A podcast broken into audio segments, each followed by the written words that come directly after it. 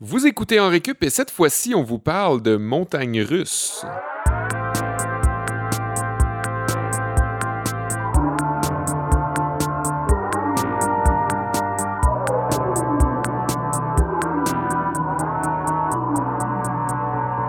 Koshtan Taou, Bazar Douzou, Kilbini, Beluka, Tebulo, Jimara, La Grande, Kliouchekov, eh, Cheskoy, hein? Mhm. Et oui, vous l'avez euh, bien deviné, nous parlons aujourd'hui des montagnes russes. Puis, ben, on se mentira pas. euh, si on parle de montagnes russes au- aujourd'hui, c'est surtout un prétexte pour enfin inviter Catherine Hamel avec nous à En Récup. La même Catherine Hamel dont on parle depuis des mois en Récup. C'est devenu euh, comme euh, une célébrité, un running, euh, pas un Une running référence. gag, Ouais. mais une référence, exactement. Salut Catherine, Bonjour. ça va bien? Oui, Oui. vous autres? Ouais. Oui, t'attendais sûrement l'invitation depuis comme euh, longtemps. Ouais. hein, parce Depuis le que- premier épisode, j'attendais ce moment avec grande Yes. impatience. Ok, c'était quoi le premier épisode? J'ai un blanc. C'était Ouais. Black Friday. Des vrais savants. Oui, Oui. c'est vrai. Miguel c'est vrai. Lachance le savait sûrement. Je me rappelle oui, que je pense, je pense que Sébastien avait parlé de moi quand on avait parlé des camps de vacances, qu'on passait les étés ensemble avec nos Ouais. parents. Ok. Euh, ça, ça, je pense que c'était à l'épisode 9 sur les congés. Ah, ben ouais. Wow, hein? Ouais, Oli, Oli a noté dans son petit calepin toutes les fois où Catherine Hamel est mentionnée. Épisode 9, ok.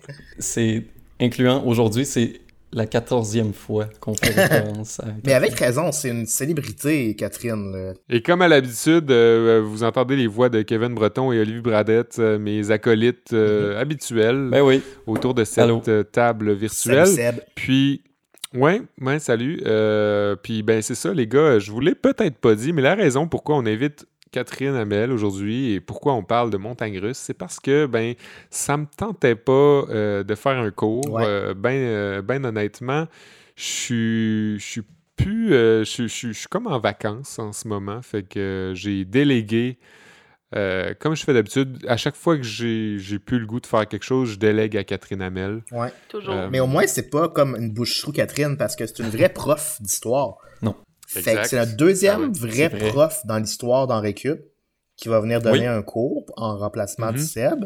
Après Guillaume Simard, qui est lui aussi prof d'histoire euh, au cégep. Euh, ouais, ça arrive Ouais. ça. Mm. Visiblement, les profs d'histoire se cherchent la job et ont beaucoup de temps libre. c'est la C'est un déduction. en histoire, toujours. Ah ouais, Puis c'est. Catherine Hamel, en plus, elle parle russe. C'est... Tu parles couramment en Mhm. russe, Catherine, ce qui fait suite à Carl Philippe qu'on a reçu quelques semaines, Ouais. qui parle presque japonais. Fait que là, on a Catherine qui parle presque russe, Carl Philippe qui parle presque japonais, puis Seb qui parle presque anglais, qu'on a tous vu passer en récup. Bien joué. Ouch! Je la prépare depuis comme genre 10 minutes. Il est super content. Ouais, ça paraissait, hein? Ouais. Puis ben c'est ça, le montagne russe, là, euh, j'ai fait une petite blague en début d'intro en nommant des monts euh, russes, des massifs russes.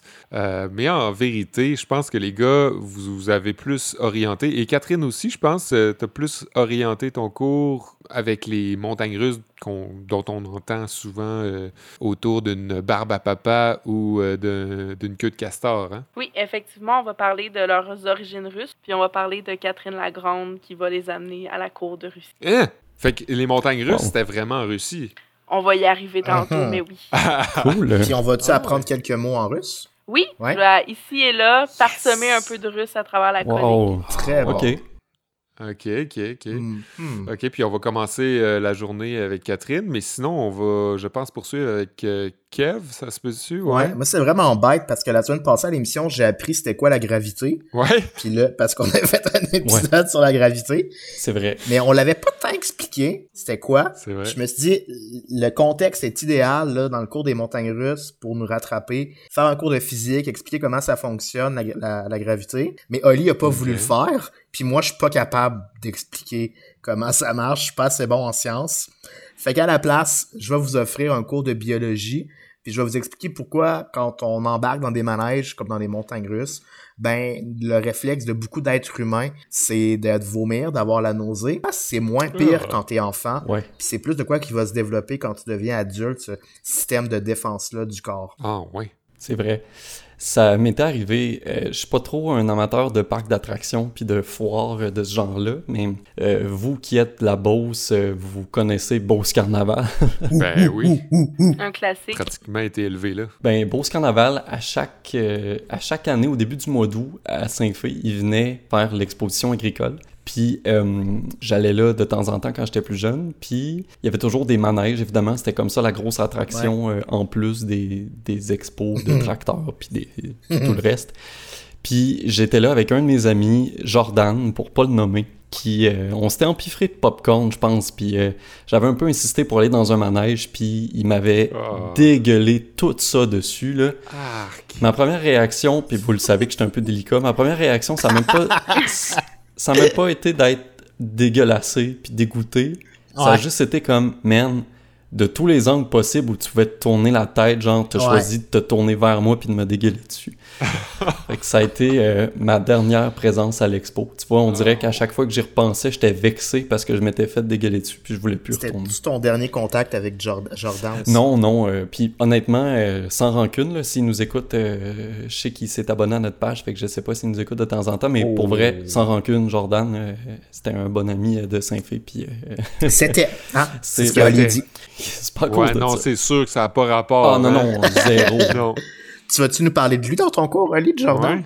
Euh, non, parce que c'est trop des mauvais souvenirs. Euh, je vais parler de montagne russe euh, bien particulière. Euh, J'aurais aimé ça vous parler de Roller Coaster, euh, qui est un jeu vidéo euh, très connu, euh, auquel Oui. j'ai joué. Oui. Vous avez peut-être joué aussi. Oui, je l'ai- je l'avais eu dans une boîte de céréales, moi. Ah, ça, ça se peut, ouais, Ouais. ça se peut que ça a été disponible un, un bout euh, dans les boîtes euh, de Je, céréales. je te mais- jure, c'est pas vrai, c'est pas une joke.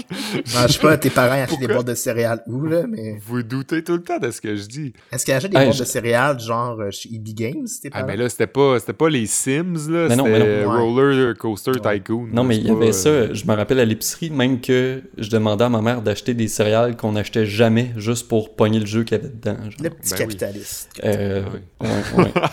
Mais non, je bifurque vers euh, un, un modèle de montagne russe bien particulier qui a beaucoup fait jaser dans les dix dernières années après sa création. Ah ouais. Ça va être en fin de journée de Ouais. cours. Le vampire. Ça va être le le vampire. à la ronde. Je veux- avant qu'on qu'on sorte, je veux juste tout de suite statuer que moi j'ai ça les montagnes russes, juste parce que c'est full discriminatoire Ouais. envers les personnes handicapées. Faut que tu sois plus Ouais, grand que tel. Fait que, tu sais. Ouais. Hey, moi, j'ai une anecdote à propos de ça. Quand j'étais jeune, mes parents ils aimaient beaucoup euh, nous, en, nous emmener voir le Québec, puis des fois, c'était nous Ouais. emmener voir le Canada, tu sais. Fait qu'à un moment donné, on est allé en Ontario, province que Kev euh, déteste. Puis on était allé au... euh, vous connaissez Ouais. le Marineland? Ouais, Mhm. Ben, il y a une autre version de ça qui s'appelle Ouais. le Canada Wonderland, je pense. Puis on était allé là et il y avait des, des, des manèges. Puis moi, j'en avais jamais vraiment fait parce que mes parents euh, plus jeunes ne voulaient pas que j'aille au euh, Beauce Carnaval parce qu'ils trouvaient que c'était de l'argent jeté par les Ouais. fenêtres. Mon Dieu, l'avarice. Ouais, ouais. mais mais c'était plus parce qu'ils se disaient, ouais, tu vas aller euh, mettre ton argent euh, juste pour deux secondes Ouais. d'épouvante. Je comprends quand même la secondes. En tout cas, réflexion. bref, c'est une autre histoire. Mais bref, on était allé faire des manèges là au Canada Wonderland parce qu'on est ailleurs, fait qu'on a d'autres principes Mm. quand on est en voyage. Puis on avait fait la file, mon père puis moi, pour un manège qu'on que finalement c'était pas ce qu'on pensait que c'était. on croyait qu'on s'en allait dans un petit manège, puis finalement la file s'en allait un peu plus loin, puis on s'est rendu compte qu'on faisait la, la Ok. file pour un gros, une grosse montagne russe. Et euh, ben, j'étais pas censé pouvoir, mais ils m'ont laissé passer, puis il était trop tard quand je me suis rendu compte de ce que c'était, puis mon père il a dit garde, tu te fermeras les yeux, puis ça va passer plus vite. Et j'ai tellement eu la chienne.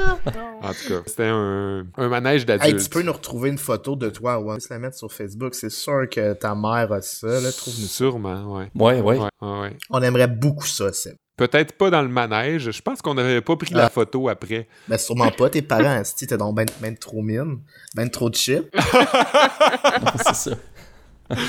Ouais, non, il n'y avait pas l'habitude d'être mine. C'est juste pour. En tout cas, il y avait quelque chose On euh, va régler ça aujourd'hui. avec les montagnes russes. euh, c'est ça pour sûr.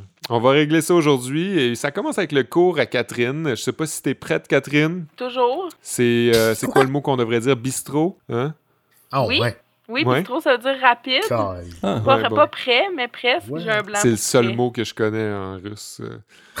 fait qu'on commence avec Catherine Hamel, experte en russe. Oui, donc bonjour. Écoutez, j'étais vraiment euh, contente quand vous m'avez demandé de venir. Quand vous m'avez dit en plus qu'on parlerait de quelque chose qui était russe, là, j'avais pas le choix, je pouvais pas dire non. Puis en plus, pour une fois, c'est rare linguistiquement avec les expressions qu'on a quand il y a des noms de pays qui s'affitent. On peut penser au cochon d'Inde, au pâté chinois Mhm. au blé d'Inde. Les montagnes russes, ça vient vraiment de la Russie. Ouais. Hmm. Donc pour aujourd'hui, je vais vous amener au Saint-Pétersbourg du Ah 8e ouais. siècle. Ouais. Je vais vous parler de la montagne russe elle-même, également Catherine la Grande, qui était connue pour ses nombreux amants et son amour de la littérature. C'est une personne, c'est... Oui, Elle s'appelait une montagne russe, puis c'était une personne? elle avait beaucoup d'amants, donc euh, on s'entend. C'est le petit surnom qu'on lui donnait? Non, c'est moi qui le donne. Ok. Ok.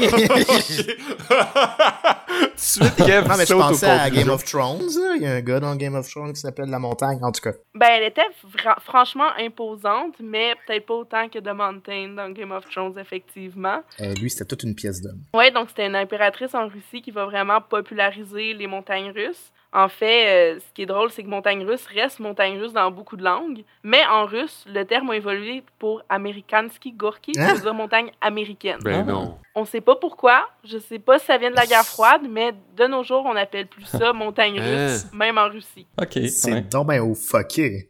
Ouais. En fait, ça vient dès le 17e siècle, donc si ça fait longtemps que vous avez fait de l'histoire, ça c'est les années 1600. Ouais.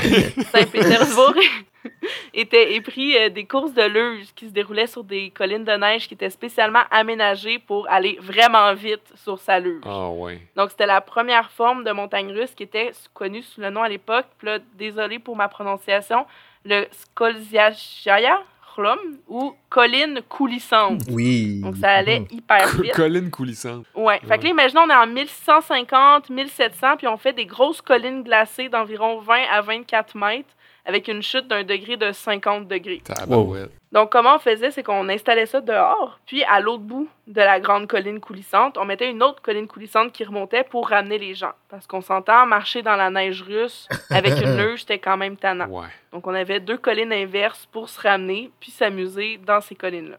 On renforçait parfois les collines à l'époque avec des supports en bois, puis on mettait de la glace sur le dessus pour optimiser la glisse, pour qu'on aille très très loin. Ok, c'était comme euh, du bobsleigh, là. C'était comme du bobsleigh, effectivement, sans le plastique. Ok, ouais. peu plus Ouais, rustique. Puis lentement, mais sûrement, à partir du 8e siècle, donc là, on est vers 1750, 1770, les montagnes russes vont devenir vraiment populaires chez les bourgeois de la Russie et l'aristocratie. Donc, par conséquent, on va avoir des montagnes russes de plus en plus modernes qui apparaissent. On va commencer à utiliser, par exemple, des charrettes à roues Ah ouais. au lieu d'une piste de neige. Sophistiqué, on a les moyens là, de se payer des roues. Donc, on va commencer à faire des tracés, puis on va se pitcher sur des roulettes. Puis ça va être vraiment construit pour la première fois sous l'impératrice de Russie qui était Catherine la Grande. Ah.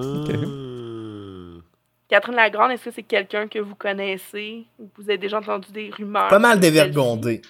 C'est des rumeurs que j'ai attendues il y a Ouais, environ deux minutes de ta part. Fait que je, je sais pas si c'est tant vrai.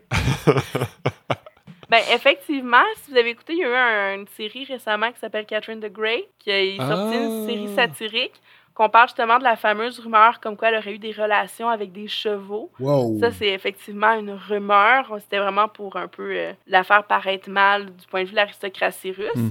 Mais en fait, c'était une femme très, très, très intéressante. Euh, elle va épouser le petit Pierre, le petit-fils de Pierre le Grand, qui est le fondateur de la ville de Saint-Pétersbourg, qui est l'endroit où les premières montagnes russes seront construites. Leur mariage n'était pas très heureux, surtout que Catherine la Grande adorait les Lumières à l'époque, puis prenait souvent le parti de l'opposition en lisant Machiavel, Tacite, Voltaire puis Montesquieu. Donc, il n'était pas vraiment down avec la, ouais. la monarchie absolue. C'est ça. Évidemment, quelques années après leur mariage, son mari va se faire arrêter d'un coup d'État, puis par hasard va se faire étrangler. Et après ce moment-là, Catherine II, Catherine la Grande, va prendre tous les pouvoirs. Ça arrive souvent. Des petits accidents comme ça en Russie, là. Ah. Oui, ça arrive fréquemment. Ouais. Puis les coups d'État en Russie, c'était pas le dernier non plus qu'ils ont eu. Là? Non, c'est loin d'être le dernier. Puis en plus de ça, ben, Catherine, soudainement, lorsqu'elle a tous les pouvoirs, là, elle n'est plus si opposée Ouais. que ça à la monarchie absolue. Elle va, par contre, être une mécène pour les arts, la littérature et l'éducation, mais elle ne, par exemple, n'abolira pas le servage parce qu'à à l'époque, Ouais. en Russie, il y avait encore des serfs dans les systèmes Ok. féodales. Euh, Elle va vraiment avoir une grande influence sur la culture russe. Elle va ouvrir, entre autres, des grandes galeries de peinture à l'Ermitage, qui est un peu le, le Louvre russe. Ouais. Ah ouais. Fun fact sur Catherine la Grande, elle va même être à l'origine de la variolisation en Russie. C'est une technique un peu qui précède le vaccin. Donc, on a injecté une forme de réduite de la variole chez quelqu'un en lui inculant le sujet, puis pour encourager la population russe à le faire, mais elle va être la première à recevoir cette injection-là pour leur Ah, prouver ouais. que ça l'amènera en santé. C'est un peu badass. Elle est quand même très badass, Catherine Lagrande. Elle a bien des Ouais. défauts, mais elle est quand même très intéressante. Finalement, on peut pas parler de celle-ci sans parler de sa réputation pour son appétit sexuel et ses nombreux amants. En fait, euh, l'attitude de Catherine envers ses amants va toujours être la même. Chaque homme recevait pendant et après ses services. Elle était quand même très reconnaissante. Des honneurs, des propriétés, des milliers de serres et des serres ici, je parle avec un Hein? S. À quel point c'est une information qui était sue. Ouais. Ben, c'était assez scandaleux pour l'époque, puis ça va lui faire valoir une réputation de débauché, comme a dit Kevin. Les historiens sont assez divisés, justement, sur l'existence d'un certain chambre de plaisir qui aurait été un cabinet érotique secret Yeah.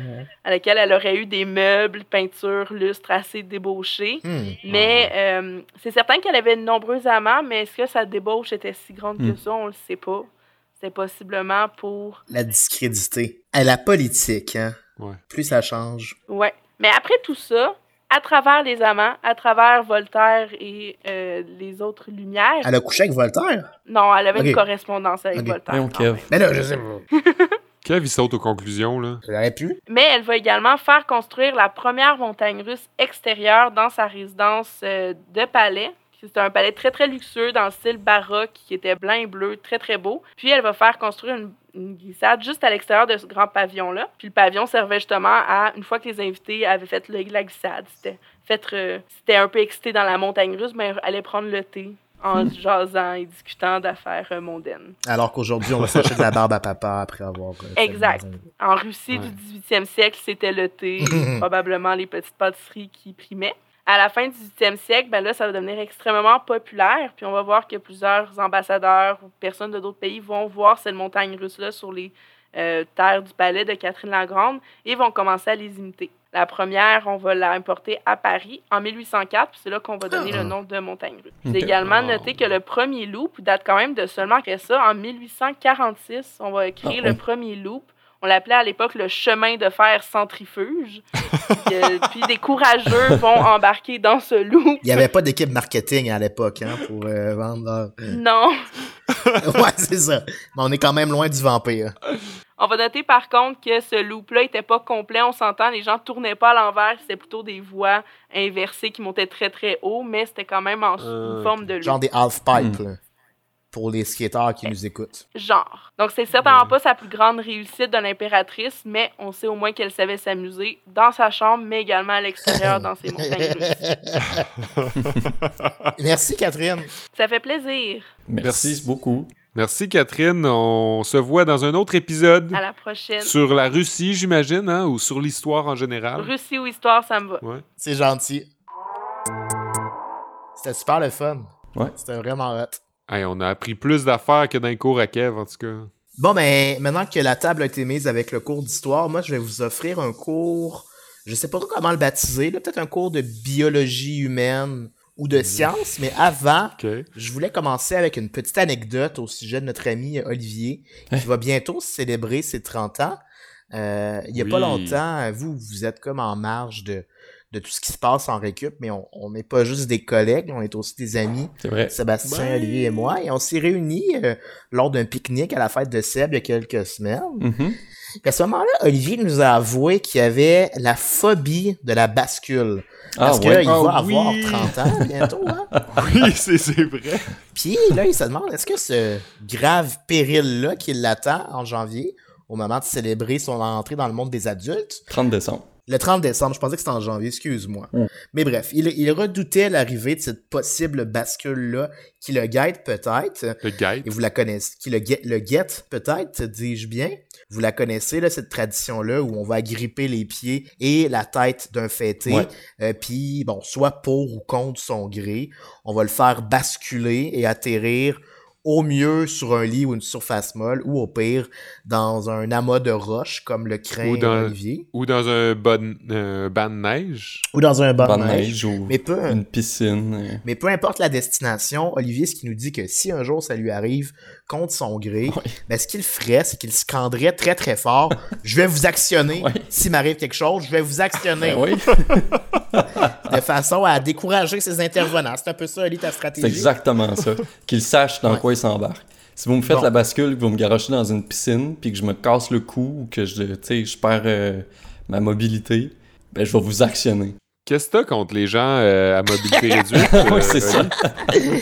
Il y a beaucoup de capacitisme dans cette Ouais, émission. mon discours Ouais. est probablement très capacitiste. là. Pourquoi est-ce qu'Olivier a une phobie de la bascule? C'est quand même étonnant parce que quand on est jeune, on aime ça, ces manœuvres-là, mais une fois adulte, on est plus craintif. Est-ce que c'est parce qu'on est Ouais. plus soucieux des risques? Ben, plus ou moins, en fait. C'est que notre cerveau est pas tout à fait programmé encore quand on est enfant. C'est drôle parce Puis, que... ouais, Excuse-moi, je te coupe. vas-y. C'est drôle parce que d'aussi loin que je me souvienne, j'ai tout le temps eu la réflexion que j'allais actionner le monde s'il me faisait ça. Même enfant. Ouais. Peut-être ton cerveau s'est programmé très tôt, Olivier, là. Ouais. Mais généralement, l'espèce de caractère un peu imprévisible ou volatile de la bascule, ou n'importe quel mouvement brusque, ça va plaire aux enfants Hmm. parce que leur cerveau a pas encore été programmé pour déterminer ce à quoi servent les mouvements, puis à quoi ils devraient ultimement aboutir. Fait que ça explique aussi, mettons, pourquoi les enfants ils aiment tellement ça quand ils sont jeunes, se faire tirer de haut en bas dans les bras de leur père ou de leur mère, Ouais. par exemple. Et ça explique aussi pourquoi les enfants adorent les montagnes russes et les manèges, alors que souvent les adultes, ben, ils détestent, ils détestent ça. Fait que quelques explications de base d'abord que j'ai tirées sur euh, l'excellente émission française C'est pas sorcier pour comprendre c'est quoi des étourdissements, le vomissement, puis qu'est-ce qui provoque ça. Ben, faut aller dans euh, à l'intérieur de notre cerveau pour aller repérer une partie qui s'appelle le centre de l'équilibre, qui va recevoir en permanence des infos qui nous indiquent où notre corps est positionné dans l'espace. Euh, il va recevoir des informations de la part des muscles, des yeux évidemment, mais aussi de l'oreille, principalement de l'oreille interne. Puis là, le cerveau va capter toutes ces informations-là, puis il va essayer de les analyser du mieux qu'il peut. Puis s'il perçoit que l'équilibre pourrait être menacé, ben il va envoyer des signaux au corps pour l'aider à, à se redresser puis à éviter de tomber. Mais dans un manège, le problème, c'est que ça va tellement vite que le centre de l'équilibre surchauffe. Il y a comme une abondance, une surabondance de signaux sensorimoteurs qui sont souvent contradictoires avec notre perception de la, de la réalité. Genre, euh, tu sais, pourquoi est-ce que mes pieds se retrouvent au sol? Pourquoi j'ai l'impression que le ciel est à mes pieds, etc. Ouais. Tout ça, ça peut créer de la nausée, du vomissement. On sait pas exactement pourquoi c'est ça le système de défense du corps, genre de d'expulser du vomi, mais une des théories, c'est que c'est une manière pour le, cer- le cerveau d'ordonner à l'humain de cesser son activité. Ouais. Sa manière de dire si t'arrêtes pas, je t'actionne, dans le fond. L'autre théorie, c'est que le cerveau, comme il est vraiment pris au dépourvu, il considérerait ce conflit sens- sensoriel-là comme une forme de poison. Puis dans ce Ah temps-là, ce que le cerveau fait, ben il commande au corps d'éjecter le poison hors de lui, ce qui en résulterait donc à du vomi. Par contre, c'est pas exactement comme ça que ça se passe habituellement. Chez les enfants, il y en a qui vont vomir, mais généralement, ils tolèrent mieux les manèges. Eux, ils trippent, ils veulent pas nous actionner comme Oli, sauf genre le jeune Oli, là, qui lui aussi voulait nous actionner. Pourquoi? C'est que quand il est en développement, ben, le cerveau des enfants il est en, en plein calibrage des sens. Il en est encore au stade d'analyser les signaux qui lui parviennent. Puis il sera pas nécessairement dérangé par des signaux en apparence contradictoires, genre son- sentir son corps euh, s'alourdir en apesanteur, être en accélération euh, soudaine, voir le ciel au-dessus de sa tête, etc. Pour lui, ça va être encore Ouais. quelque chose d'assez normal parce qu'il n'a pas été habitué encore au reste. Fait qu'au contraire, ces décalages-là peuvent être appréciés par les enfants. Ça peut les amuser. Euh, Puis comme je disais tantôt, c'est pour ça que des bébés, si tu les projettes de haut en bas tranquillement, ils vont souvent en rire puis trouver ça amusant. Puis ça, c'est pas moi qui le dis, là, je l'ai pas testé en tirant plein de, plein de bébés dans mes bras cette semaine. C'est une équipe de chercheurs de l'Université York qui en est arrivé à cette conclusion-là. Puis qui nous dit aussi qu'une fois qu'on est adulte avec un ordinateur interne bien programmé, qui est habitué à recevoir des informations et les analyser, ben à ce moment-là, ça se complique, puis c'est pour ça qu'on réagirait moins bien dans des manèges. Mais ça, c'est juste une des théories, une des raisons. Ce qu'on dit aussi, c'est peut-être qu'une fois à l'âge adulte, ben souvent on va avoir développé des maladies ou des complications médicales qui vont nous rendre plus stressés à l'idée d'embarquer dans le vampire, par exemple. Mhm. Puis aussi, ben, le poids va jouer un rôle parce que dans certains manèges, euh, les manèges jouent un rôle multiplicateur de la force G ressentie. Fait que si tu pèses 50 kilos ou 100 kilos, tu vas pas ressentir le même effet sur ton corps nécessairement. En terminant, je vous conseillerais pas d'aller à la ronde en ce moment dans le contexte de la pandémie euh, où nous sommes, mais quand ça va rouvrir, j'ai trouvé quelques petits trucs sur le site de la presse euh, sur comment on peut diminuer la nausée à bord euh, d'une montagne russe ou d'un manège. D'abord, fixer un point à l'horizon devant soi. Faire semblant que vous conduisez, euh, ça, peut-être pas le Ah. dire aux autres, ben, ça va être un peu bizarre. Éviter de manger un repas lourd ou épicé. Puis sur d'autres sites, on dit que manger du gingembre, ça pourrait aussi être une bonne solution pour éviter d'être malade. Hein? Je l'ai pas testé, mais si vous l'avez testé, ben je vous invite à nous écrire à enrecup.gmail.com pour confirmer cette théorie. Ben, je sais que le gingembre a des bonnes propriétés pour le ventre, mais pour euh, réduire les vomissements ou en tout cas enlever la nausée, ça, je savais pas, par exemple. Hmm. Je l'ai pas testé, comme je vous dis. Comme je tiens à répéter que j'ai pas tiré de bébé dans les airs dans les dernières semaines. là. Juste au cas qu'il y ait des parents inquiets qui nous écoutent. Je n'ai pas fait ça.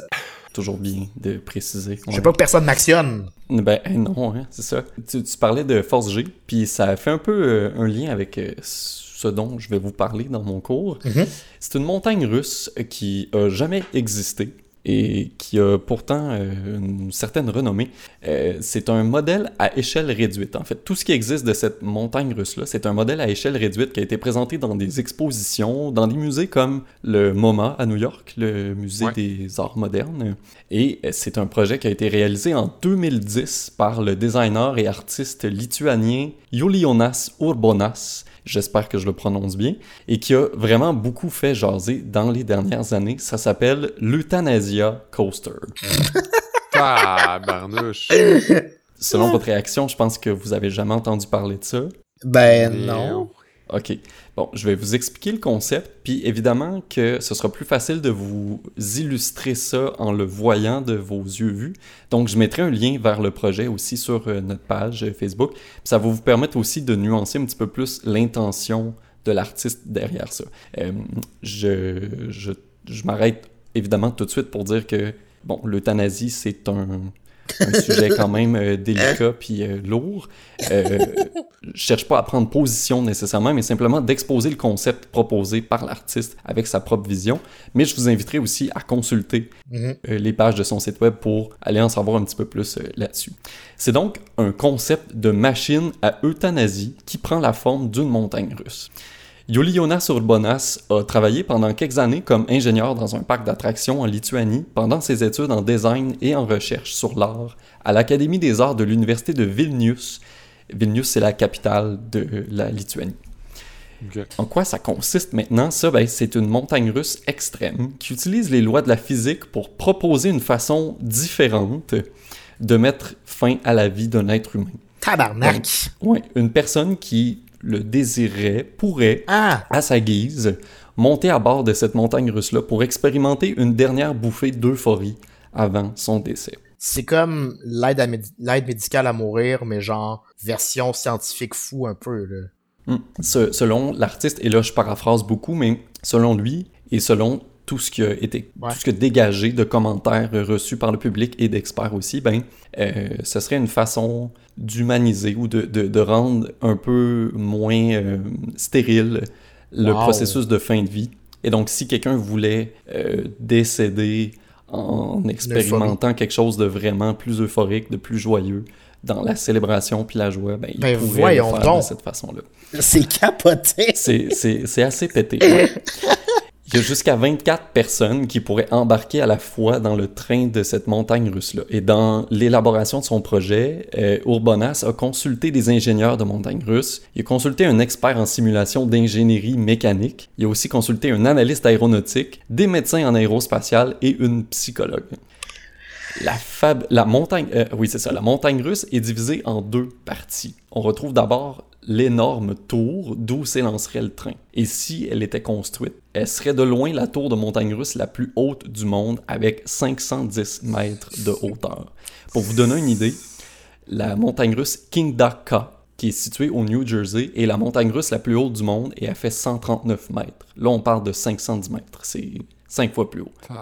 Le train s'élancerait donc ensuite vers sa chute et là se dirigerait vers la deuxième partie de l'attraction qui est une série de sept boucles qui s'enchaînent l'une après l'autre. Sept loopings finalement, comme nous le décrivait Catherine. Et là, J'entends déjà Seb dire moins ok, c'est une montagne russe hyper haute avec des loopings là, c'est rien de nouveau, on a déjà vu ça. C'est vrai que Seb il commence souvent ses phrases par ouais, ok. Ouais. Bon, c'est vrai, Seb, je te le concède, mais contrairement aux attractions qu'on connaît qui tiennent compte des lois physiques pour offrir une expérience agréable et sécuritaire, ben justement, l'Euthanasia Coaster se sert de ces mêmes lois physiques mais pour tuer carrément. Donc la ride commencerait par une longue ascension de deux minutes sur les 500 mètres de hauteur. Avant de pratiquement atteindre la, en fait, euh, d'atteindre le sommet, les passagers pourraient décider de mettre terme à leur expérience et d'être amenés sur la terre ferme. Donc, ce serait pas nécessairement le dernier moment pour se désister, si on veut. En fait, euh, ils, pourraient arrêter à tout moment l'ascension pour être descendus si jamais ils décidaient de rester au sol. Check on pourrait repartir en hélicoptère. Euh, je pense qu'il y aurait comme un, petit système d'ascenseur. Euh, c'est pas nécessairement précisé, mais la mention d'arrêt et d'interruption est précisée dans le projet. Et là, à un demi-kilomètre d'auteur, la chute du train durerait 10 secondes vers les loopings avant que le train atteigne une vitesse terminale. La vitesse terminale d'un objet en chute libre, c'est l'équivalent de 195 km/h pour un être humain. À 195 km/h, c'est comme le maximum qu'on peut aller sans mourir? C'est la vitesse maximum, euh, maximale à laquelle un objet en chute libre peut aller. C'est que ça tient compte ah. de la résistance de l'air et de la résistance en fait de n'importe quel fluide dans ah lequel un objet est en chute libre. Mais dans le cas de l'air, étant donné la résistance et la friction de l'air sur le corps, ben à un certain moment, l'accélération de la gravité, en fait la, la, force gravitationnelle, va être annulée et il n'y aura plus d'accélération, vous allez être à vitesse constante. Vitesse de croisière. En chute libre. Si vous, si vous sautez en parachute, ça va être la même chose. Quand vous allez sauter de l'avion, vous allez accélérer, mais il y a un certain moment où vous allez juste être à une vitesse de chute constante parce que la friction de l'air va avoir cet effet-là sur vous. Petite parenthèse physique là-dessus. Euh, et c'est pas la chute, c'est pas la vitesse à laquelle les personnes tomberaient qui provoquerait la mort, mais c'est bien le parcours des sept anneaux consécutifs. Ceux-ci ont une forme bien particulière, un peu comme une goutte inversée, qu'on appelle des clotoïdes. Et leur forme et leur dimension ont été calculées par Iulionas Urbonas, l'artiste en question, pour que les passagers soient exposés à une force verticale de 10 G pendant une minute complète. C'est très très long.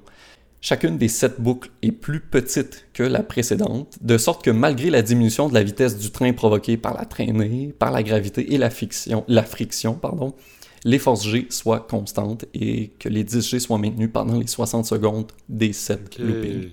Les pilotes de jet qui s'entraînent très fort pour résister à des forces autour de 8-9 G maximum sont capables de le tolérer pour quelques secondes, voire même jusqu'à 30 secondes dans certains contextes d'entraînement intensif. Et pour une personne non initiée, 60 secondes à 10 G, ça pourrait être fatal euh, dans vraiment la grande, grande majorité des cas. En parcourant les sept boucles, ce qui se passe, c'est que le sang des passagers serait propulsé dans leurs membres inférieurs et ça entraînerait ce qu'on appelle l'hypoxie cérébrale, c'est-à-dire un, un manque d'oxygène dans le cerveau qui, lorsqu'il est prolongé, entraîne la mort cérébrale. De manière pas douloureuse nécessairement. C'est ça, exactement. Euh, il y a, peut-être un certain inconfort, mais ça amène ce qu'on appelle un G-lock, donc G-force inducted loss of consciousness, une perte de connaissance associée aux forces G. Le G-lock, selon les consultants de l'artiste, entraînerait une vision floue progressivement, une vision périphérique réduite et de la désorientation, mais surtout de l'euphorie. Comme quoi, euh, en période de manque, euh, en période d'hypoxie cérébrale, le cerveau concentrerait ses activités dans les centres euh, un peu plus reliés aux émotions comme l'euphorie. Fait que ça serait nécessairement dans le plaisir. Ça serait pas dans la peur ou dans genre fuck ça va bien trop vite, tu sais comme vu que le cerveau se contracte son activité à ce moment-là, ça serait juste dans la zone euphorique, donc reliée au plaisir. Selon les recherches de l'artiste, c'est. Ce serait, il y aurait, il y aurait plus de chances de, de, de, finir comme ça. Sauf pour Olivier Bradette qui ferait juste tout le temps crier Je vais vous actionner! C'est ça. un gars qui veut actionner après avoir genre accédé à l'aide médicale à mourir. après avoir consenti de. c'est absurde. ouais. Non, c'est ça. Euh, et là où l'artiste considère que son prototype est différent d'une euthanasie médicale, ben, c'est qu'il permet d'expérimenter en douceur la perte de ses fonctions corporelles en ressentant une grande euphorie, justement. Tout ça, c'est très macabre, là, évidemment. Euh, je me sens étourdi juste à t'écouter parler. ah, c'est peut-être que je suis complètement décousu dans mes propos aussi. Je non, non, non, juste à t'entendre expliquer ça, ça me rend ouf, euh, un peu euh, sensible. Mais ben, que ça nous, ça nous shake un peu dans comme... C'est quand même particulier. Notre rapport à la mort, tu sais. Que... Clairement. Et euh, l'artiste nuance quand même ses propos sur son intention dans un commentaire sur une publication du site du MoMA à New York, justement, où il avait exposé, euh, en disant que cette montagne russe-là est plutôt une idée qui pourrait faire partie de récits de science-fiction dystopiques, par exemple. Ouais. Et non pas un projet qui souhaiterait, lui, voir se concrétiser en réalité. Euh, au départ, son idée était simplement d'imaginer un genre de prototype de la montagne russe ultime, puis là je traduis librement, de laisser l'agentivité de la montagne russe se matérialiser librement. Je me suis senti responsable des débats générés autour du sujet sensible qu'est l'euthanasie, et, c'est à partir de ce moment-là que j'ai décidé de lui prêter une intention. Fin de la citation en traduction libre. Et les commentaires d'experts autour de lui, des médias, puis du public lui ont fait constater que les gens associaient son projet littéralement à une machine de la mort. Et bon, avec raison, quand on voit euh, toutes les propriétés physiques. Et c'est à partir de ce moment-là que Yuli Jonas Urbonas a créé tout le background intellectuel autour de l'œuvre dont je vous ai brièvement parlé. Mhm. La provocation n'était pas son intention, selon lui. Il souhaitait cependant, oui, brasser l'imaginaire des gens en donnant comme exemple le film Psycho d'Alfred Hitchcock. Euh, peu de temps après la sortie du film, la vente de rideaux de douche aurait drastiquement diminué ben, juste à cause de l'effet traumatique que ben, le film provoqué. Ouais. Et je pense que ça a fonctionné, évidemment. Il a réussi à provoquer plusieurs euh, débats, plusieurs euh, dialogues. Et comme il mentionne, beaucoup de gens commandent son œuvre en ligne en disant qu'ils verraient plus jamais les montagnes russes de la même façon ou qu'ils oseraient même plus s'y embarquer.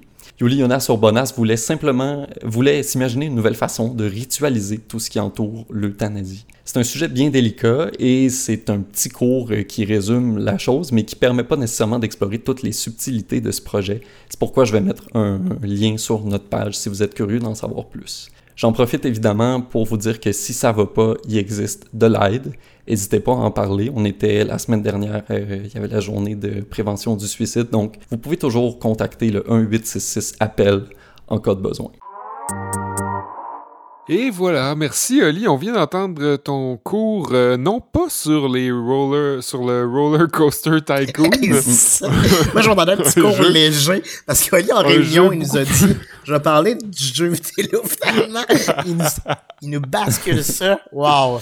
Ouais, ben, c'est que si j'avais fait de quoi sur roller coaster, j'aurais fait comme un top 5 des meilleures façons pour tuer son monde dans son. Oui. comme un lien. Ben, c'est drôle que tu dises ça parce que moi, j'ai dit en, en pensant que c'était ça ton cours, j'ai dit à Kevin avant l'enregistrement, j'ai dit Hey, moi, je jouais à ça quand j'étais jeune, puis je faisais juste noyer les gens dans les fontaines. C'était juste. Ça en venait toujours, là. Ouais, tu joues un bout, à un moment donné, tu te tannes, fait que tu, tu noies ton monde. Comme les Sims. Comme les Sims, exactement. Mais ouais, très intéressant comme ben, merci, Oli. Euh, vraiment, tu nous as appris euh, tout un pan de l'histoire qu'on ne connaissait pas. Et on a enfin entendu la voix de notre fidèle auditrice ben et amie Catherine Hamel dans son cours euh, d'histoire des montagnes russes. On va revoir à l'émission. Chose que.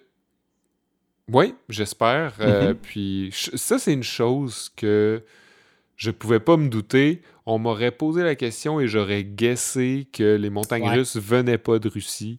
Pareil comme le, pareil comme le pâté chinois ou bien les cochons d'Inde.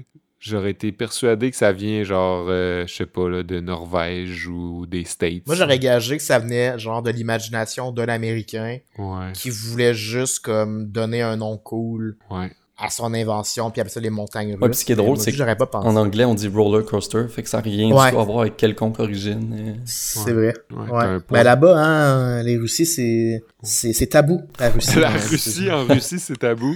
La Russie aux États-Unis, c'est tabou. Mais je pense que la Russie en Russie aussi, c'est tabou. Mais ça se peut bien. Mais Ouais. en tout cas, on a appris plein de choses. Euh, une chose que je sais que Catherine Hamel a appris, c'est que Henri Cup avait un courriel. Oui, C'est Ouais. bien le cas. C'est à henricup à commercial gmail.com. Si vous le saviez pas, on a aussi une page Facebook. Euh, Facebook.com baroblique henricup. C'est super facile de nous Et là, trouver. je pense que Seb le savait pas, parce qu'il a liké cette semaine, Oui, genre un an et demi après le début du projet, la page Facebook. absolument. C'est l'épisode 85 et Sébastien Blondeau vient tout juste de s'abonner à la page Henri Cup. Wow. Et savez-vous ce qu'il y a de plus scandaleux que ça encore? C'est que Kevin Breton sait même pas qu'on est sur Instagram, at Henri Cup. Mais je suis pas sur Instagram. Fait que c'est, c'est- visiblement, je fais mal ma job de gestion de médias sociaux. ben non, je trouve qu'on on, on a- on commence à avoir une page Facebook pas mal cool. Oui. Sais, on a des, Ouais. des gens qui commentent pis tout. euh. On est tout le temps content de vous lire, fait qu'hésitez pas à nous écrire, on est vraiment tout le temps content. c'est vrai. Ouais, c'est en montagne C'est russe. Des fois, il y a des semaines, c'est beaucoup. euh, D'autres Oh. fois, c'est- Oh, bien joué. Quel idiot. Euh, J'en profite pour euh, dire merci aussi à Canalem, à CISM Oui. puis à CFRT qui nous diffusent sur les Mhm. ondes hertziennes.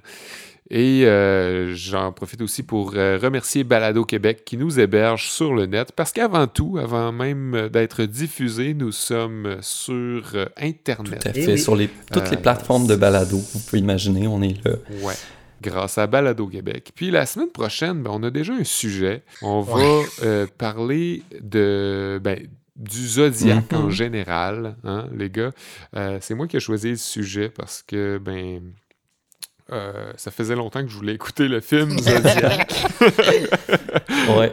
On en vient tout le temps à ça, hein? Je veux tout le temps écouter un film, ou ben non, euh, je viens d'écouter un film puis ça me donne une idée. Mais en tout cas, bref, ça paraît un peu plate, mais Zodiac, c'était pas plate. Euh, J'ai écouté ça euh, il y a deux jours. Très bon film. Euh, On l'a écouté Ouais. cette semaine, puis euh, je pense que ça va donner des belles discussions la semaine prochaine. Manquez pas ça. Ouais, j'ai bien hâte. Bon, ben, les gars, on se dit à la semaine prochaine, même heure, même poste. À bientôt. Ciao.